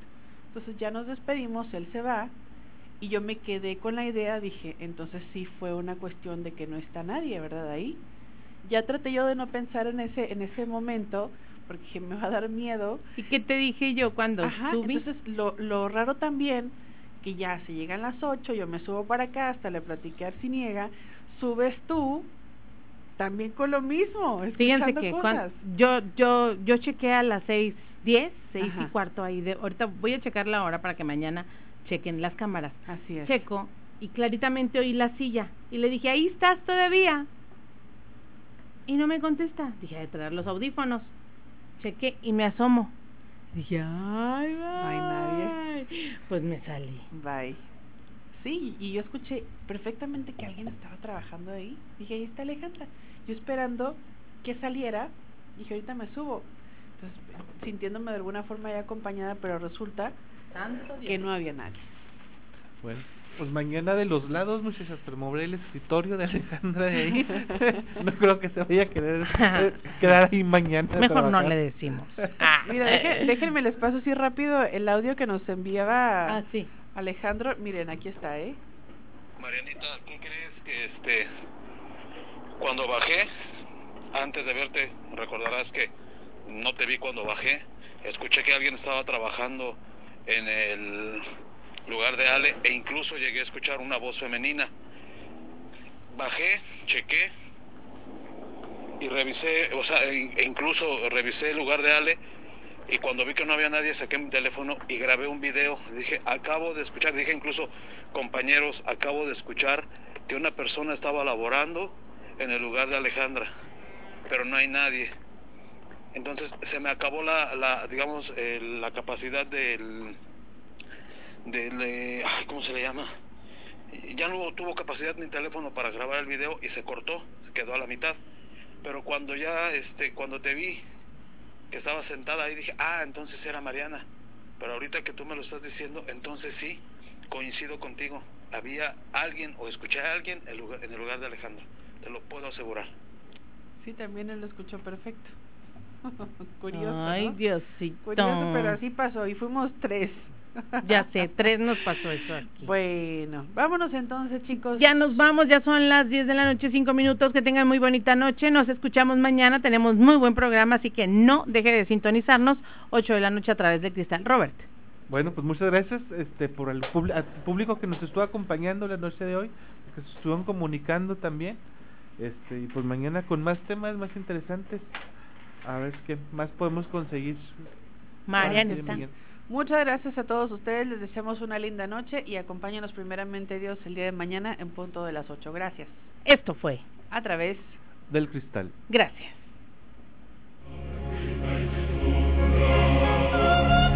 Has escuchado por las ondas sonoras de Romántica 102.1 el programa estelar nocturno a través del cristal Acompáñanos todos los martes y miércoles en punto de las 8 de la noche y compartiremos juntos estas experiencias de lo paranormal. Librería de Artículos Religiosos San Benito presenten los mejores programas.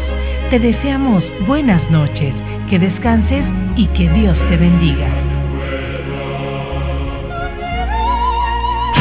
XHJK 102.1 FM con 25.000 watts, mandando sus ondas hercianas al aire desde el corazón de Delicias, Chihuahua, Avenida Segunda Norte, número 215, zona centro, cubriendo el manto estelar las 24 horas del día. Romántica 102.1 FM. Somos Romántica 102.1 102.1 ¿Usted ya probó los mejores tacos de delicias? No, dígame cuáles son. Los tacos ricos, algo diferente, tacos mamalones, ribeye, camarón o mixtos. Además de sus deliciosos tacos, le ofrece el ribeye añejado y más de 10 salsas. Tienen servicio a pick-up. Ordena y recoge. ¡Qué rico! Ya hacía falta algo así. Calle Cuarta Sur, número 7, de las 12 a las 10.30 de la noche. Los tacos ricos. Mmm. Arce Decoración, líderes en venta e instalación de toda laminada y de ingeniería, pasto sintético, madera para alberca y fachada, alfombras y linóleo. Tenemos las mejores marcas, 35% de descuento en persianas, 15% de descuento en pasto sintético y soclo de regalo en la compra de la duela. Arce Decoración, Avenida Tercera Sur y Agricultura 416 472 0065. Arce Decoración. Síguenos en Facebook. El robo de combustible no solo es un delito, es una actividad peligrosa. No te pongas en riesgo. Evita acercarte a las fugas y a las tomas clandestinas. Reporta a los huachicoleros al teléfono 01800 228 9660. Tu denuncia es anónima. No compres ni vendas combustible ilegal. El gobierno ofrece oportunidades de trabajo, becas y estudio para ti y tu familia. Nada es más valioso que tu seguridad y tu vida. Pemex. Gobierno de México.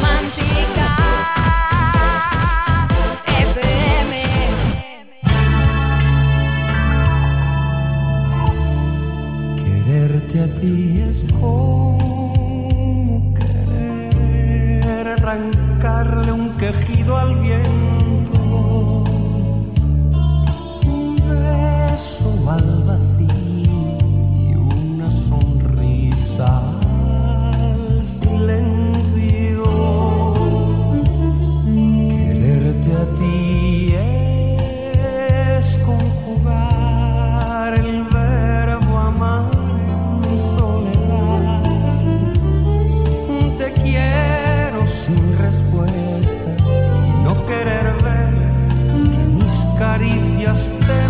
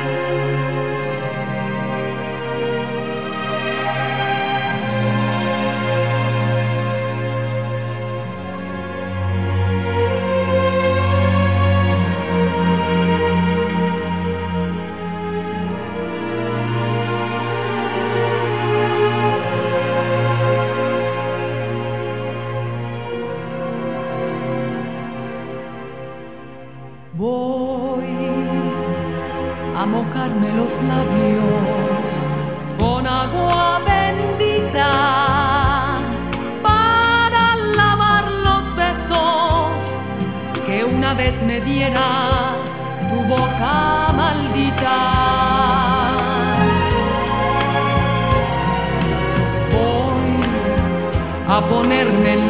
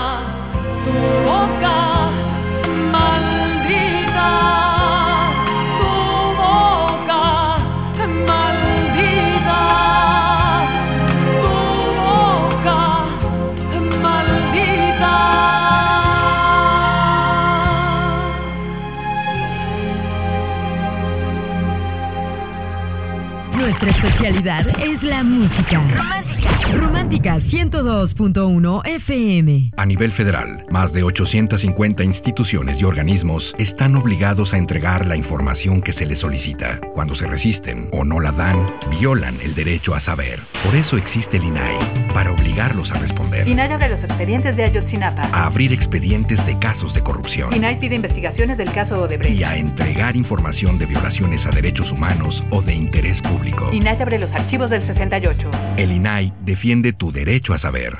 Hazlo valer. Inés de la Cruz dedicó su vida a la educación y la escritura, pero sobre todo buscó transformar la condición femenina de su época a través del conocimiento. Por primera vez, la Cámara de Diputados entrega la medalla Sor Juana Inés de la Cruz para honrar a las mujeres que trabajan contra las desigualdades actuales a través de la educación, la cultura, las ciencias o la política. Consulta las bases en la página www.diputados.gov.mx diagonal preseas. Cámara de Diputados, 64 legislatura. Legislatura de la paridad de género. Más de tu música favorita. Romántica 102.1 FM.